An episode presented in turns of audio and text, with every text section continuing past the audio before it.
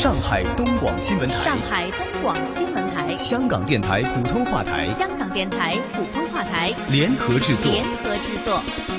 沪港经济通。沪港经济通。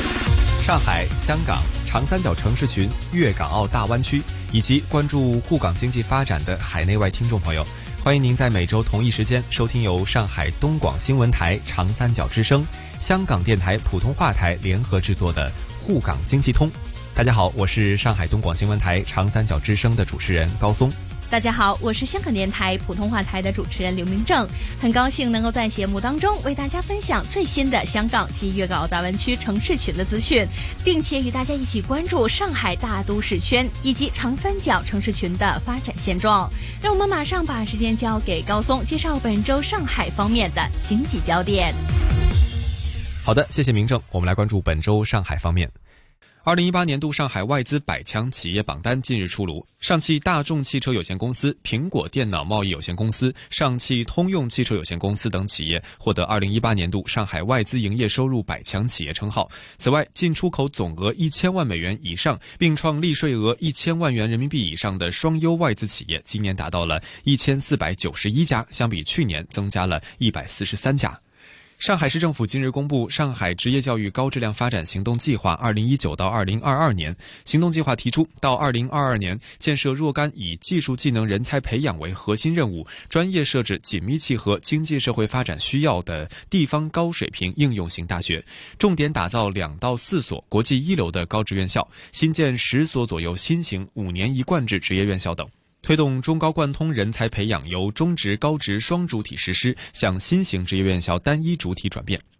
中国上海人力资源服务产业园区东部园区近日正式落户杨浦，并举行揭牌仪式，这标志着上海推进人才资源服务一区多元模式迈出第一步。杨浦区将为入驻园区的企业提供包括租税联动扶持、引才服务等在内的政策礼包，加速形成国内一流的人力资源服务机构集群，打造具有双创特色和杨浦特质的人力资源地标式平台。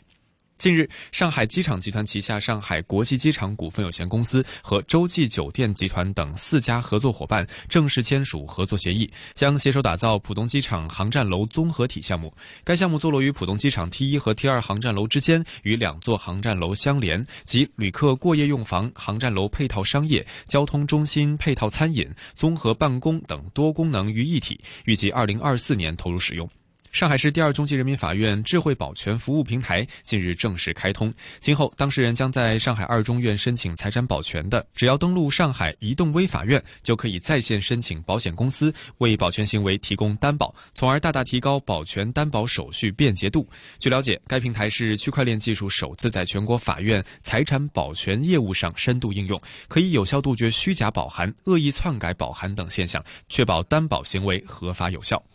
上海市电影院星级评定结果近日出炉，八十五家上榜影院中，五星级二十五家，四星级三十家，三星级三十家。大光明电影院、SFC 上海影城等老牌影院均在五星级之列。星级评审内容分为设备与设施、视听技术、服务质量、行业影响力四个板块。对电影院硬件设施、放映技术、服务态度、食品卫生等进行综合评测。据了解，星级评测结果将在淘票票影院页面标注，以方便观众选择购票。好的，以上就是本周上海方面的经济焦点，把时间交给香港主持人。好的，谢谢。让我们来关注到在香港方面。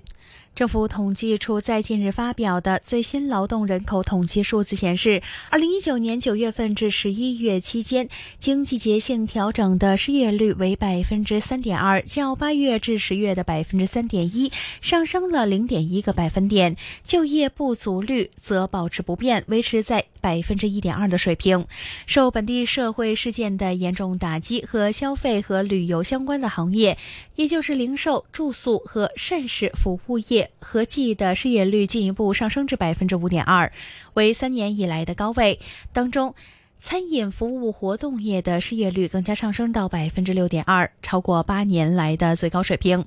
劳工及福利局局长罗志光表示，经济情况继续恶化，令到劳工市场进一步放缓，其他多个行业的失业率也录得了升幅。如果整体的经济继续转弱，劳工市场在短期之内将会面对更大的经济压力。另外，基于投资分析师黄子孙指出，本地社会事件最激烈的时间可能已经过去，预计明年第一季的负面因素将会全部反映，而零售市道也见底，失业率在第二季将会回顺。本港的经济逐步有所改善，对于香港经济预期较为乐观，预料香港在二零二零年全年经济录得低单位数正增长。他继续指出，持续半年的社会事件逐步平息。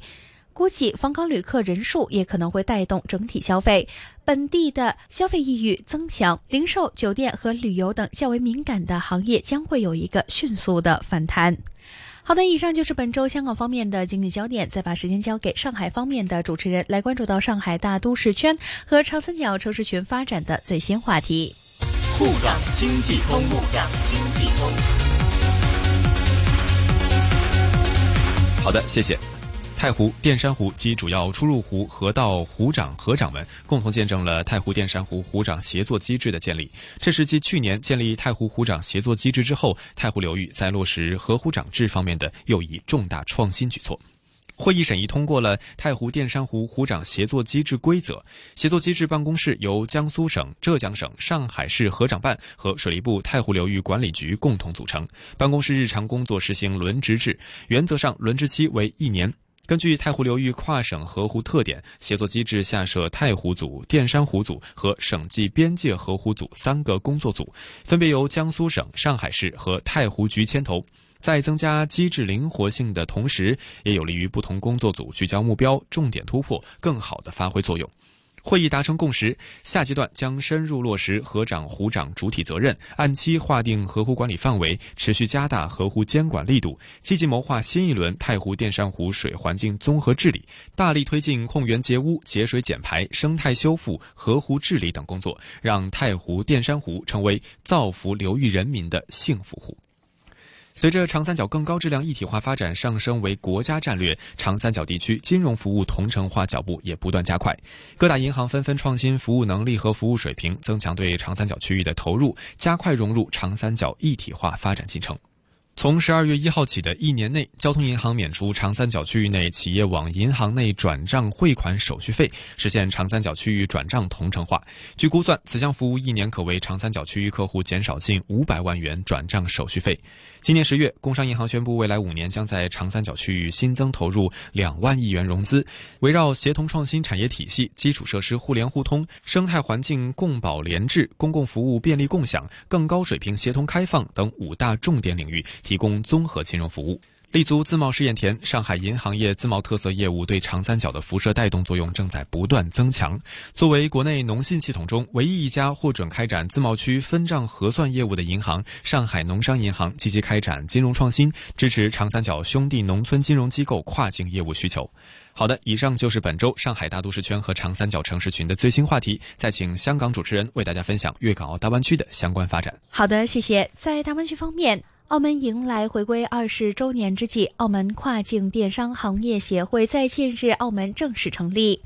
该协会的执行副会长、意享集团执行董事马军表示，协会将会加强和内地跨境电商试点城市和跨境电商综合试验区的联系和合作，积极融入互联网 Plus 的发展浪潮。通过建立多种的平台，帮助澳门中小企生产的食品和保健品进入到内地市场，为内地引进并且孵化更多更好的澳门和葡语系产品，同时也会将内地优质的产品通过平台输送到澳门和葡语系市场。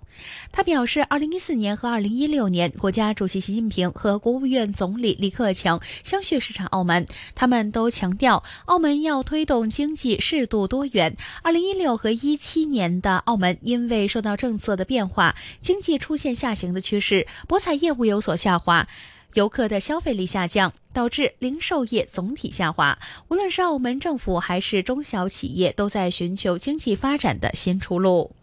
二零一六年，澳门政府推动线上支付落地，支付宝和微信相续，实现线上支付，令到澳门中小企了解到线上支付的便捷性。在澳门经济局和澳门中联办的大力支持之下，相关集团开通了澳门至南沙的第一台 B to C 模式跨境直通车，让澳门真正意义上进入了跨境电商时代。二零一六至一九年之间，公司取得了通关资质、南沙跨境电商资质、重庆跨境电商资质。香港汇款公司经营资质等资格，集团在澳门、广州和重庆的团队已经形成完整的 B to C 以及 B to B to C 跨境电商服务和 B to B 一般的贸易服务等一站式基础及增值服务。好的，以上就是有关粤港澳大湾区城市群发展的最新分享。我是香港电台普通话台的刘明正，再次请出上海东广新闻台的主持人。谢谢明正，也谢谢大家。每周同一时间，在香港电台普通话台易线金融网节目和上海东广新闻台长三角之声中国城市群栏目共同关注沪港两地经济交流。我们下期节目再见，下周见。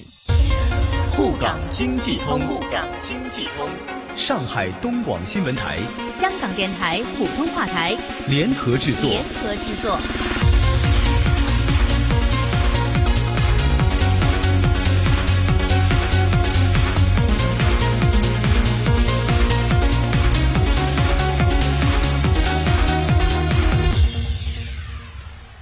好的，那回到了我们一线金网的节目时间啊，稍后呢将会是刘玉龙阿龙带来的粤港澳机械人产业联盟总干事 Deborah 呢，就社会信用系统的一个好与坏呢，会做出他们的一个判断和分析。那当然的话呢，各位听众朋友们呢，这个时候可以继续在我们的 Facebook 上面来留出你们的问题。